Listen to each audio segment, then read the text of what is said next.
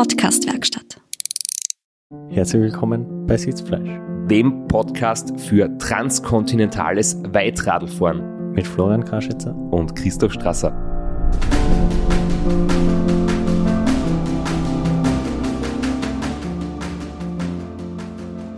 Ja, underwhelming würde ich sagen, war das Intro jetzt, nachdem Mike Gurdes äh, gecuttet worden ist. Muss ich jetzt da ein bisschen, bisschen zündeln, aber. du bist beim nächsten Mal wieder dran.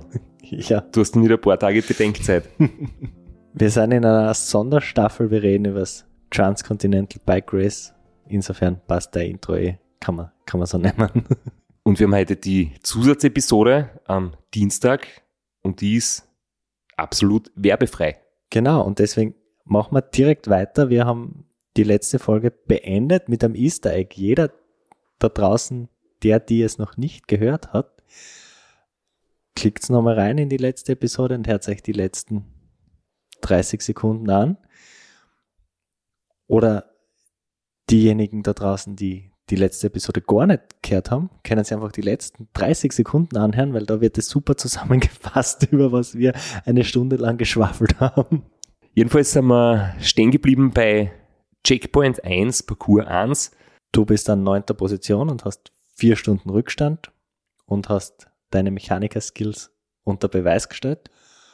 Und jetzt geht's eigentlich ziemlich kerzengrad runter zu Checkpoint 2 eine Riesendistanz, aber wenn man sich das im Nachhinein anschaut und auch die Heatmap anschaut, relativ wenig Variation in der Strecke. Da sind alle mehr oder weniger die gleiche Strecke gefahren. Ja, zu dem Zeitpunkt haben wir 900 Kilometer und circa eineinhalb Tage in den Beinen. Man kann jetzt auf transcontinental.cc auch noch die genauen Zwischenstände nachschauen. Äh, man kann auch noch das Replay anschauen, was wirklich interessant ist vom GPS-Tracking, wo man die verschiedenen Routen sieht, die verschiedenen Stehzeiten. Und wir haben uns jetzt gerade vorher wieder ein bisschen amüsiert, wenn man einfach sieht, äh, wer fährt wo einen Umweg und wer hat wo ein Problem gehabt und wer bleibt wo wie lang stehen. Also das ist echt, äh, da kann man sich stundenlang noch damit beschäftigen. Ähm, aber ja, der direkte Weg zu Checkpoint 2 kommt halt daher, weil es dort keine, keine großen Berge, keine großen Täler gibt, weil man eigentlich äh, viele Straßen hat, die man auswählen kann und äh, sie eine direkte Linie eigentlich ziemlich anbietet. Allerdings, eine kleine Geschichte habe ich noch, bevor ich ja den Parcours fertig absolviert habe, ähm, habe ich nochmal von Garmin die Meldung gekriegt, ich bin mich verfahren. Und am Parcours gibt es das wirklich. Man verfahrt sie und wenn man am Parcours nicht richtig fährt, muss man zurückfahren und diese Strecke hundertprozentig richtig absolvieren. Zwischen den Checkpointen wäre es egal. Ähm, der Garmin piepst und ich denke mir, na, unmöglich. Es war nirgends der Kreuzung. Es gibt keine andere Straße als die. Das war schöner Asphalt, leicht fallend. Ich bin da mit 50, 60 km/h abgerollt und dann kommt die Meldung, ich bin mir verfahren.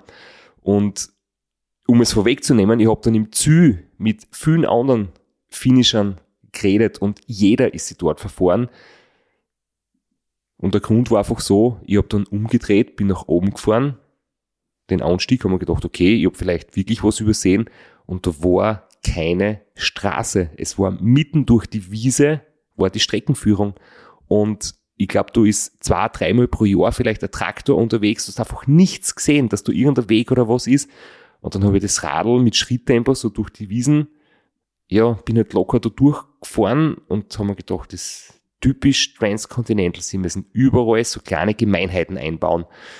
Und nach 500 Meter war wieder Straße und ich bin weitergefahren und das war echt total komisch. Vor allem als Rookie, wenn man nicht damit rechnet, dann zweifelt man schon ein bisschen an seinem Navigationsgerät. Das ist jetzt nicht so, dass das für alle total klar ist, dass man da 20 Meter durch die Wiese fahren muss und dann vielleicht auf eine Straßen kommt, auf eine andere. Ja, es waren, es waren wirklich 500 Meter, also es war schon ein, ein längeres Stück und man rechnet ja trotzdem, dass man irgendwie Straßen oder zumindest Wegen oder vielleicht sogar Pfaden folgt, aber dass du einfach quer durch die Wiesen musst, mit dem rechnet man halt echt nicht. Also da ist man nicht, kann man nicht vorausschauend fahren, weil das ist absolut unlogisch. Aber ja, beim Transcontinental Race, wie wir später auch noch sehen werden, bei Parcours 4 oder bei diversen Überquerungen von, von Flussläufen ähm, ist, ist alles möglich. Da lässt dir die Rennleitung gern was einfallen. Wir waren ja eigentlich schon weiter in unserer Erzählung und wir wollen das möglichst chronologisch machen. Es geht dann eine kurze Passage durch Tschechien und dann zurück nach Deutschland und dann in einem relativ geraden Strich Richtung München. Nach Ende des Parcours bin ich schon noch recht lange in Tschechien unterwegs gewesen und ich habe dann auch meine, meine nächste Nacht dort verbracht. Ähm, und zwar dann nicht in einem, in einem Zimmer, sondern im Freien. Und ich habe mich da ziemlich ja, sicher gefühlt. Es war wirklich äh, landschaftlich sehr schön. Es waren kleine Dörfer, kleine Ortschaften. Und ich habe mir dann ein Platzl gefunden und euch am nächsten Tag eine Nachricht geschickt und die hören wir uns jetzt an. So eine äh, kurze Statusmeldung aus Tschechien. Äh, ja, ich habe jetzt wirklich meine, meine erste Nacht hinter mir im Schlafsack auf einer Bushaltestelle. Äh, es war gar nicht schlecht, kein Problem gewesen. Es war so ein schönes überdachtes Häuserl. Und äh, ja, ich weiß nicht, ob man da schneller ist oder langsamer. Wirklich viel Zeit spart man sich nicht, weil man muss den Schlafsack ausbraten und dann wieder zusammenlegen und so. Und ich habe schon eine Zeit gebraucht, bis ich richtig munter geworden bin. Also da bin ich noch so drei Stunden dahin gesandelt. Äh, langsam und ein bisschen wieder mal falsch abbogen. Dann habe ich nichts zum Essen, Trinken, kaufen können. Und äh, Flaschen waren leer. Brunnen hat es keinen gegeben. Aber bis sechs habe ich mich durchbissen bis zur ersten Tankstelle, wie der offen war, hat es wieder passt. Und äh, ja, jetzt habe ich einen Kaffee intus und ein Liter Cola geht drauf, dass ich ja munter bin, weil jetzt fahre ich da 45 Kilometer auf einer Straße, wo ein bisschen mehr los ist. Das passt aber eh gut, weil dann konzentriere ich mich. Und dann bin ich wieder furt am Walde. Da bin ich wieder furt aus Tschechien und äh, bald zurück in Deutschland. Und ich muss sagen, von wegen des Radlfahren ist nicht das große Problem. Das ist schon so, dass ich mit dem Radlfahren gut zurechtkomme. Aber das, mit der Müdigkeit allein fertig werden, ist ganz schwer. Das Navigieren ist viel schwerer als gedacht. Und ich glaube, die vier Jungs, die, die recht weit vorn sind schon, also was die da abliefern, ist ein Wahnsinn. Das ist echt, echt ganz, ganz gut. Und äh, ja, ich melde mich wieder. Einiges los in, in diesem Einspieler, da gibt es tausend Anknüpfungspunkte. Ich würde mal damit anfangen, dass so schwer ist es nicht, einen Schlafsack zusammenzulegen, weil den legt man nicht zusammen, den stopft man einfach rein ins, in, sein, in seinen Sack. Aber hast du eine Unterlagsmatte mitgehabt? Weil bei mir war es so beim Seven Serpents, ich hatte eine aufblasbare Unterlagsmatte mit und die habe ich bei drei Schlafpausen nur bei der ersten benutzt, weil dann ist es mir das zu blöd geworden, die jedes Mal aufzublasen, auszulassen und zusammenzulegen. Nein, ich habe auch keine Matte mitgehabt. Ich habe mir das vorher überlegt. Ich weiß, das haben viele dabei und ich habe mir gedacht, nein, es ist äh, erstens zu gemütlich, brauche ich es nicht. Dann schlafe ich vielleicht zu gut oder zu lang. Zweitens, gemütlich wird sowieso nicht. Und äh, wenn ich am Boden schlafe, dann schlafe ich einfach am Boden. Und Schlafsack zusammenlegen, ähm, ich habe es eh eingestopft. Muss ich mal sagen, ich habe es zuerst nie geübt. Ich wollte es zuerst einmal üben, so bei einer Trainingsausfahrt ähm, wie ich erzählt habe, die 280 Kilometer Trainingsrunde, da war ich dann um 5 Uhr in der Früh schon daheim. Hab ich gedacht, jetzt, jetzt lege ich mich nicht in den Garten mit dem Schlafsack. Ähm, dann wollte ich es eigentlich einmal auf der Terrasse ausprobieren. Hab ich gedacht, okay, zumindest einmal Schlafsack testen im Garten oder auf der Terrasse und ich habe es einfach nie gemacht. Ich bin im Rennen das erste Mal im Schlafsack gelegen seit irgendeinem Sommerurlaub am Campingplatz und das ist schon viele Jahre her. ähm, ja, das heißt, das habe ich wirklich erst im Rennen seit sehr, sehr langer Zeit wieder gemacht und Radlfahren mit Schlafsack war überhaupt das aller, allererste war überhaupt. Zweiter weiter, weiterer Anknüpfungspunkt wäre, du hast gesagt, du hast dich sicher gefühlt. Wir haben das in unseren unsupported Folgen, die man sich gerne nachhören kann, äh, mit Diana Kesheimer, mit Ulrich Bartholmös, mit Stefan Urleb, war das immer wieder Thema? Ist das von deiner Seite immer wieder gekommen, so das Sicherheitsthema, Angst im Freien zu schlafen, Angst vor Hunden, Angst vor vielleicht äh, am Diebstahl oder so? Und dann ist es tatsächlich passiert, aber nicht dir. Ich habe während dem Rennen wirklich so ein, ein Vertrauen und ein, äh, ja, ein Sicherheitsgefühl entwickelt. Also alle Ängste, die ich vorher gehabt habe, es hat sich überhaupt nichts davon bewahrheitet. Ähm, auch nicht der brutal übermäßige Verkehr oder so.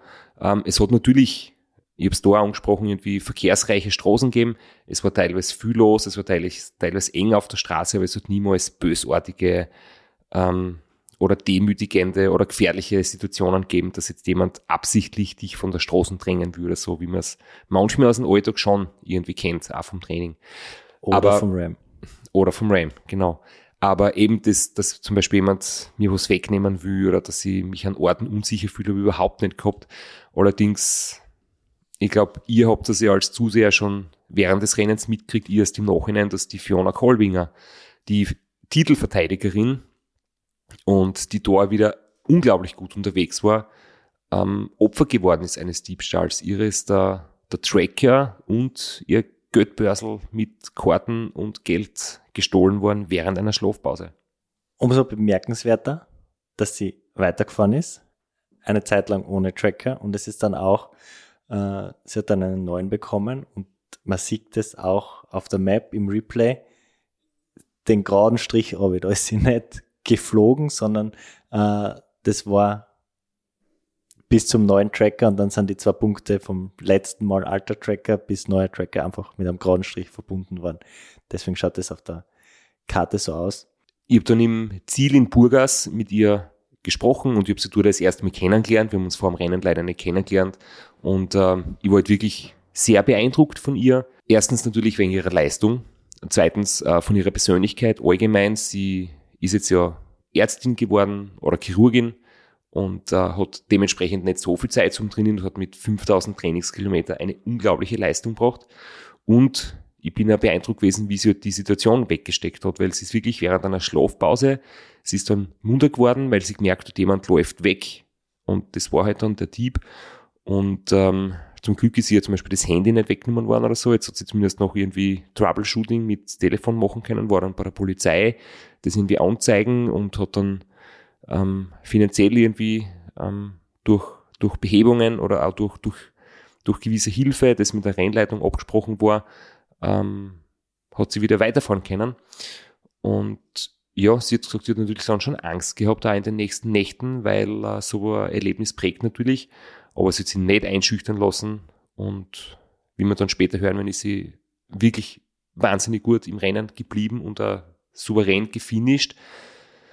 Vielleicht war es auch besser, dass ich die Geschichte erst im Nachhinein gehört habe, weil jetzt habe ich mich nicht davon beeinflussen lassen oder bin vielleicht auch selbst ängstlich worden. Und jetzt, während der Geschichte, fällt mir ein, wo meine Bankomatkarte ist.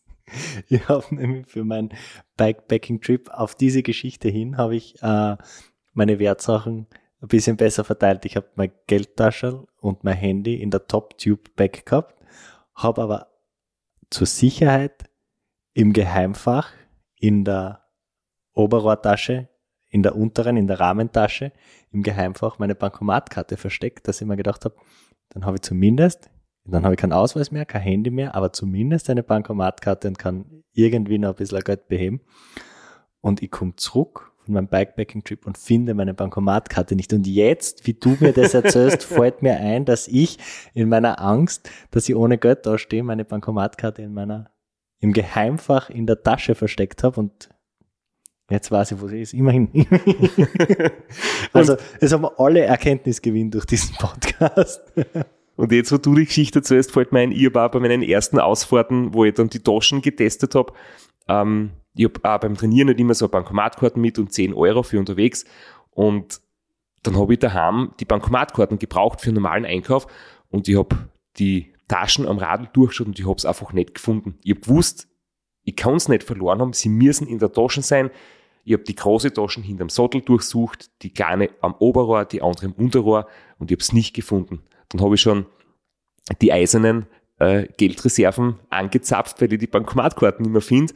Und drei Tage später finde ich es in einem Fach, das, ich, das mir gar nicht bewusst war, weil ich muss echt sagen, das Radlgepäck ist geräumiger, als man glaubt. Da geht echt viel ein und da gibt es wirklich einige Fächer. Heimfächer Ja. für Bankomatkarten.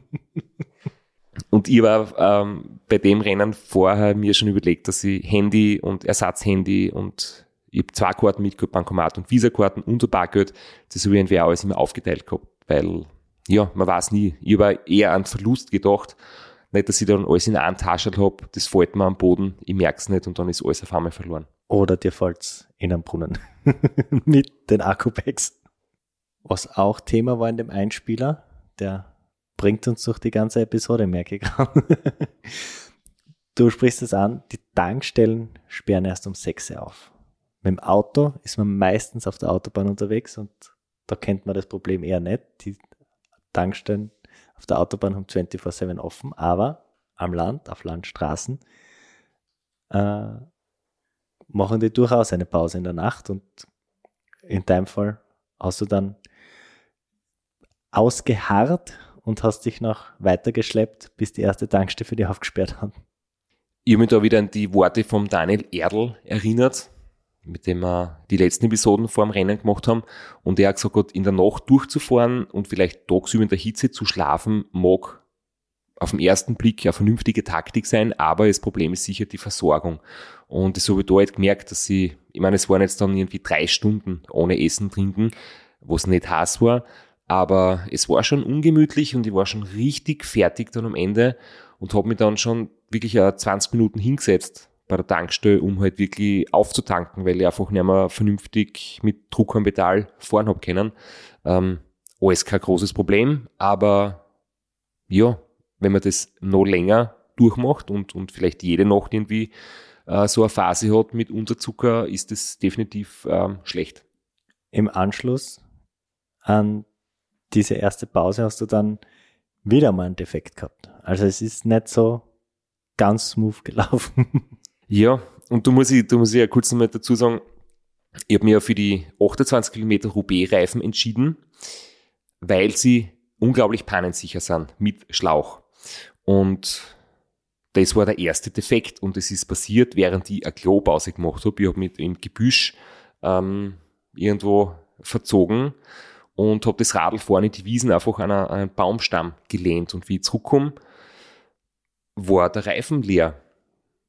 Und ich dachte, das kann jetzt nicht sein. Ähm, und ich bin dann auch, ich habe es dann gesehen, es war wirklich ein, ein Stachel oder eine Dorne von einem, von einem Busch oder von einer ja, Rose oder von irgendeiner Blume. Ähm, und der ist ganz oben seitlich drinnen gesteckt, also dort, wo der Reifen an die Felge mündet. Weil von unten auf der Lauffläche bringst du den Reifen echt nicht kaputt. Der ist wirklich, ich das ganze Rennen keinen Defekt gehabt an der Lauffläche.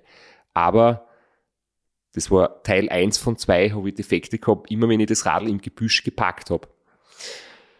Okay, und ich habe natürlich Ersatzschleich mitgehabt, habe das abgenommen, Schlauch gewechselt, aufgepumpt und dann habe ich gemerkt, dass auch die Pumpe, die theoretisch genügend Druck schafft, aber in der Praxis, ich habe es natürlich nicht getestet, ähm, es unglaublich anstrengend ist, 6,5 Bar mit der Hand aufzupumpen. Ich habe es einfach, ich bin verzweifelt. Ich habe gepumpt, ich habe Krämpfe gehabt im Oberarm. Ich muss dazu sagen, mein Oberarm ist jetzt schlecht trainiert, bis gar nicht. äh, ich habe es einfach nicht geschafft und dann war noch dazu halt der Druck nicht genug, dass der Reifen gescheit auf die Felge springt. Jetzt war der, der Reifen so, er hat leicht geeiert und dann habe ich noch ein Problem entdeckt. Ich habe die Pumpe abgeschraubt, die war das Ventil aufgeschraubt. Und was passiert? Das Ventil rausgeschraubt, die Verlängerung. Ist, ist äh, Standard, passiert mir ständig. ja. Und ich weiß ganz genau, ich habe daheim 50 Schleich auf Lager und wahrscheinlich sind davon 25, wo das Ventil fix drinnen ist und 25, wo man das Ventil rausschrauben kann, damit man für hohe Laufräder Verlängerung drauf machen kann. Und auf das wird nicht gedacht. Ähm, passt. Ventil wieder eingeschraubt, aufgepumpt, nächster Versuch, wieder nicht funktioniert. Dann war er aber so intelligent, dass ich einen Tropfen von meinem Dry Fluid für die Kette, das Kettengleitmittel, aufs Ventil gegeben habe, bevor ich dann die Pumpe zum dritten Mal geschraubt habe. Und dann habe ich es geschafft, dass ich die Pumpen runterbringe und das Ventil drinnen bleibt. Trotzdem war der Druck nicht genug und ich bin nicht mit dem hoppelnden Reifen, der nicht gescheit aufs Felgenbett ähm, gerutscht ist, äh, dann weitergefahren in der Hoffnung, bei der Werkstatt zu finden. Jetzt hast du bei deinem großen Bremshebel-Desaster relativ viel Glück gehabt mit einer Werkstatt, die war gleich, gleich 40 Kilometer, aber zumindest in, in Distanz. Da hast du jetzt ein bisschen länger gesucht. Ich habe da jetzt nicht gewusst, wo ich hinfahren kann. Ähm, zuerst habe ich mir beim Bremsdesaster äh, das Radlgeschäft gesucht, bin zielgerichtet hingefahren. Und jetzt habe ich mir gedacht, naja, das wird doch ähm, normalerweise bei, jedem, bei jeder Tankstelle gehen oder überall, wo es Autowerkstätten gibt. Und ähm, bin halt draufgekommen, zweiter Punkt, den ich anders machen würde beim nächsten Mal, nach den fixen Ventilen ist der Adapter von Autoreifen auf Rennradl. Schlauch, mit dem man dann bei jeder Tankstelle aufpumpen kann. Das habe ich vergessen oder einfach nicht dran gedacht. Und dann habe ich trotzdem jemanden gefunden, Autowerkstatt, der hat mir den Reifen aufgepumpt, ähm, der hat diesen Adapter gehabt, aber trotzdem ist der Reifen nicht auf die Felge gesprungen. Es hat einfach das Ding gefehlt, dass man entweder Spülmittel oder Seife oder Fett oder irgendwas halt drauf gibt, damit es besser rutscht.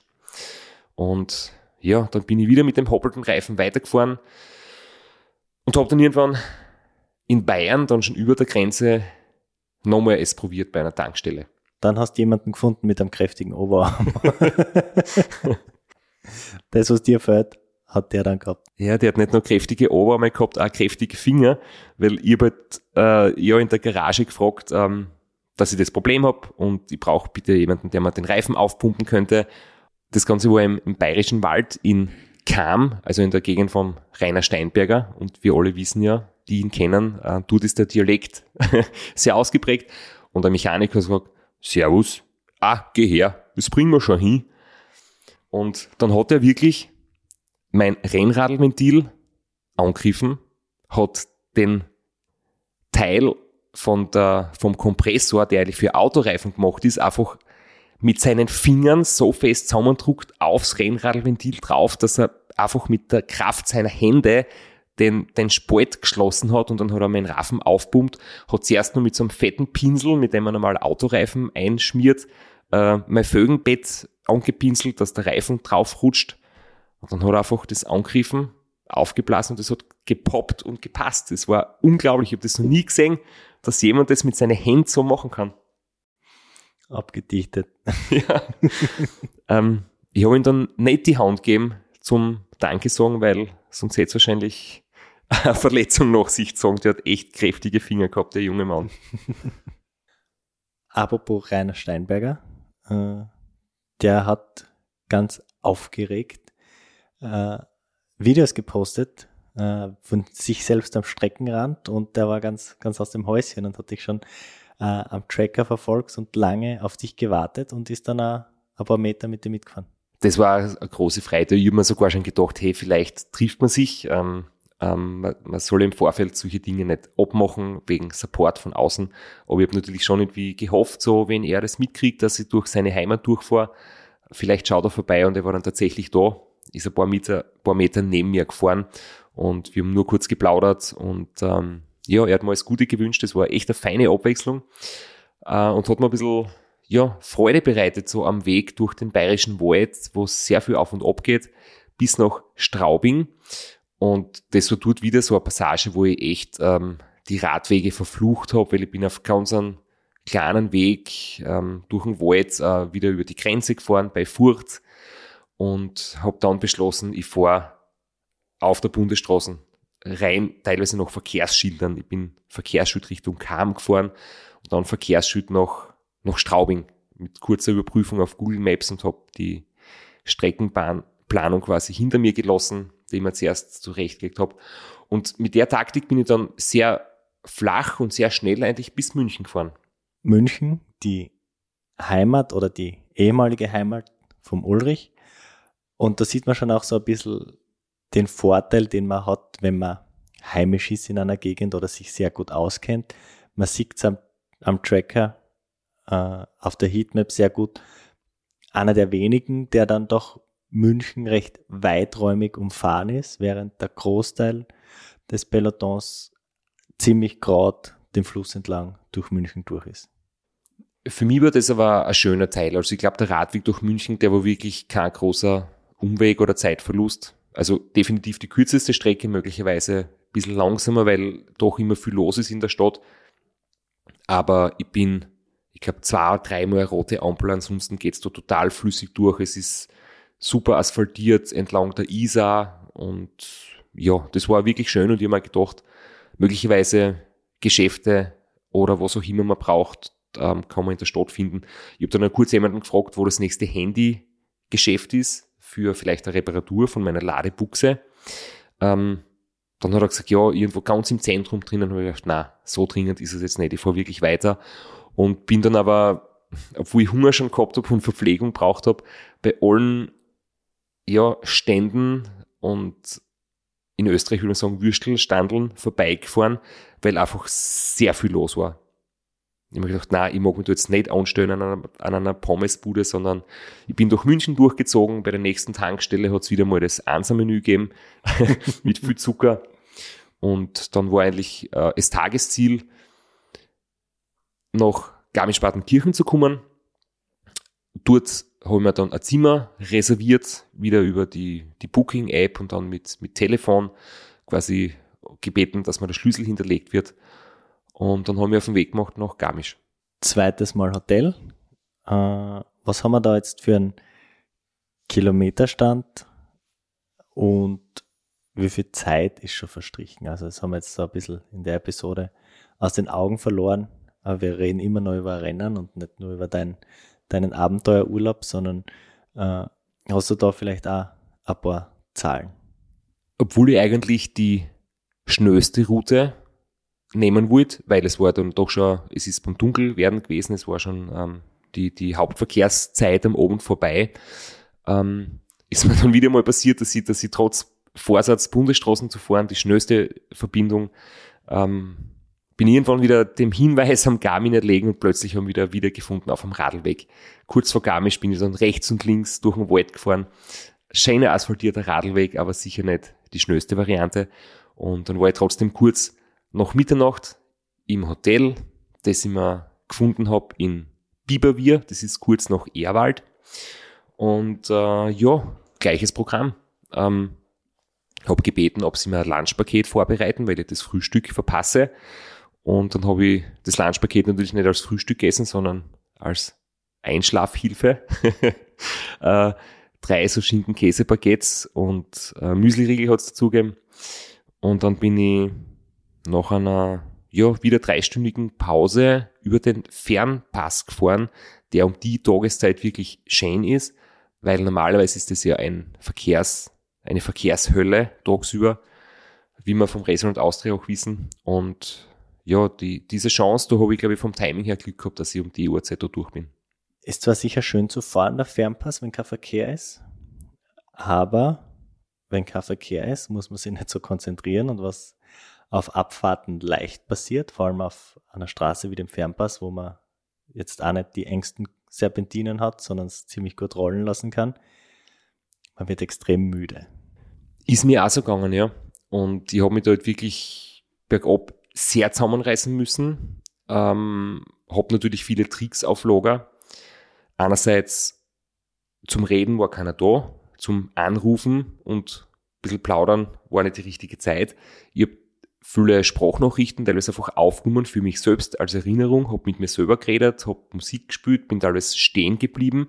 Also wenn ich gemerkt habe, ich bin unsicher und es wird äh, gefährlich oder so mit der Müdigkeit, dann stehen bleiben, kurz absteigen, ein Minuten ähm, turnen, Gymnastik machen, einfach ein bisschen den Körper bewegen und dann weiterfahren und das halt vielleicht auch drei, vier Mal hintereinander.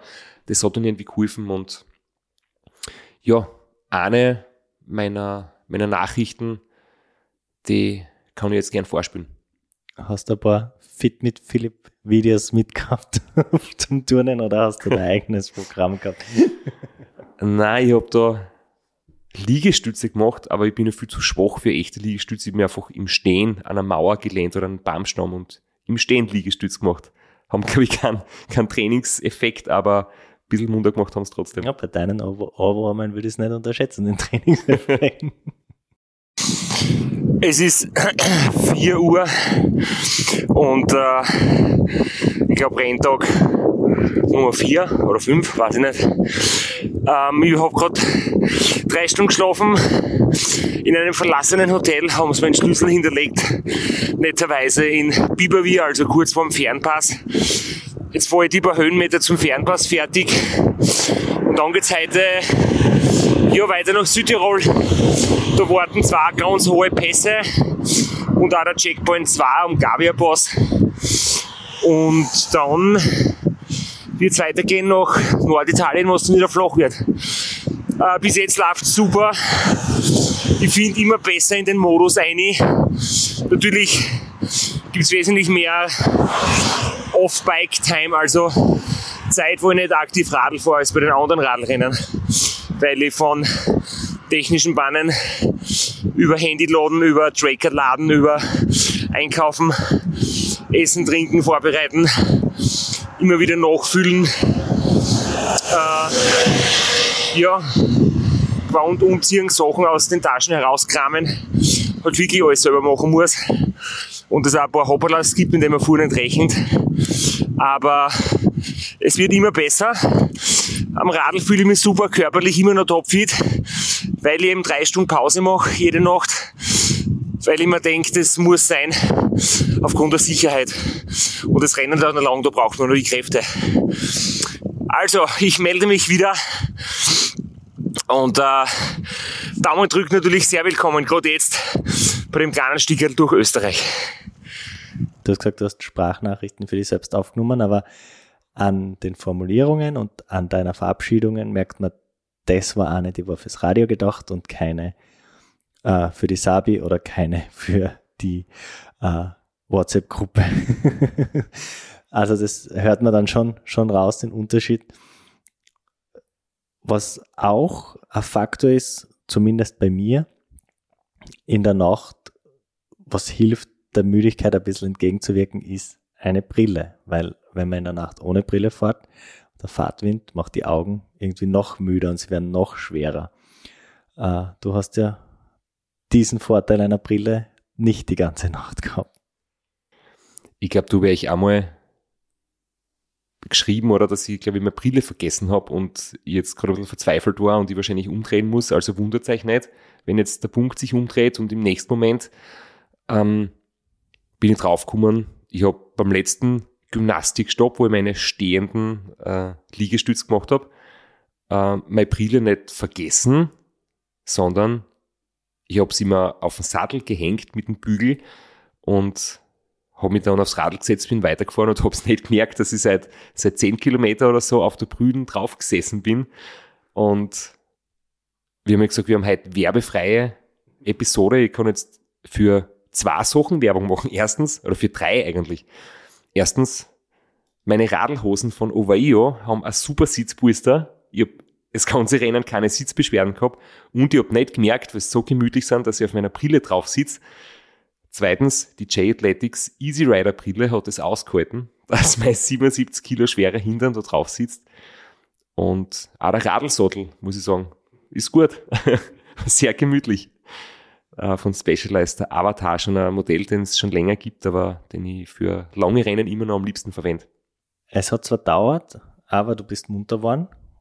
Und was da sicher dabei geholfen hat, war, dass ein kleines Pünktchen auf dem Tracker immer näher gekommen ist, beziehungsweise du dem Pünktchen immer näher gekommen bist. Und es hat sich dann so ein kleines Duell entwickelt, das ziemlich lang hin und her gegangen ist.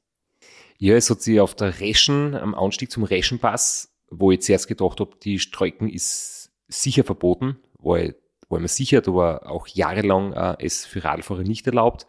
Und ich wollte eigentlich so einen kleinen Umweg fahren über die Schweiz. Dann habe ich aber gesehen, ja, es ist die Straße ist offensichtlich für Radfahrer erlaubt. Und da sind ja vor mir alle die große Bundesstraßen gefahren. Und dann bin ich natürlich auch die Reschen-Bundesstraßen gefahren und habe dann diesen Punkt vor mir eingeholt, denn wie ich mittlerweile weiß, Christian Jakubek aus Polen. Und ich bin sehr schwer hingekommen. Und als ich dann endlich erreicht habe, haben wir natürlich ein bisschen geplaudert. Das war total nett und, und ähm, ich habe dann äh, eine, eine kleine Story gemacht, die ich dann auf Instagram gepostet habe. Und es ist gut, dass du jetzt erwähnst, dass du inzwischen weißt, wie er richtig heißt in, in der Story. Äh, war es noch, es auf den Schlafmangel und auf deine mangelnden Polnischkenntnisse. ja, und es war, es war total cool, wie wir uns kennengelernt haben. Ich habe dann oben am Reschensee eingeholt und dann haben wir kurz geplaudert nebeneinander.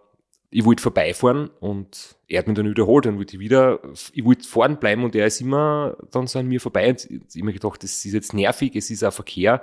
Ähm, fahren wir bitte nicht so nebeneinander. Und dann hat er gesagt, ja, yeah, you know, it's an honor to ride next to you, but you know, we are racing. Und dann hat er mich attackiert und am Reschenpass bei Rob wirklich stehen lassen. Und ich war vollkommen begeistert eigentlich, weil ich halt dann gemerkt habe, hey, der ist echt Rennfahrer und der ist jetzt nicht so, ah, der Strasser Superstar kommt und super, sondern der wollte mit mir echt um die Wette fahren. Und dann bin ich ihm da nicht nachgekommen.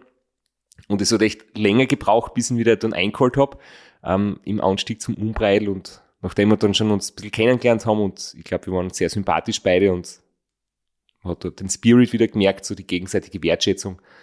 Ähm, ja, dann haben wir dieses Video gemacht. Und jetzt hast du eine Geschichte vom Duell, das wir uns eigentlich, das wir noch anteasern wollten und in der nächsten Folge ausführlich besprechen wollten, doch noch unterbracht. Na, das Duell geht ja noch lange danach weiter. Das zieht sich über den halben Tag. Damit ist es jetzt angeteasert. Und die heutige Folge beendet mit dem Einspieler. Now we finally reached the Alps. And uh, yeah it looked like it would be rainy but until now it's still dry.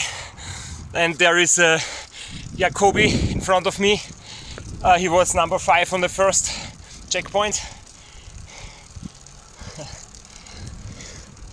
Hey guys he's riding super strong and I will try to catch him, but it will be very tough. He's cheering for me.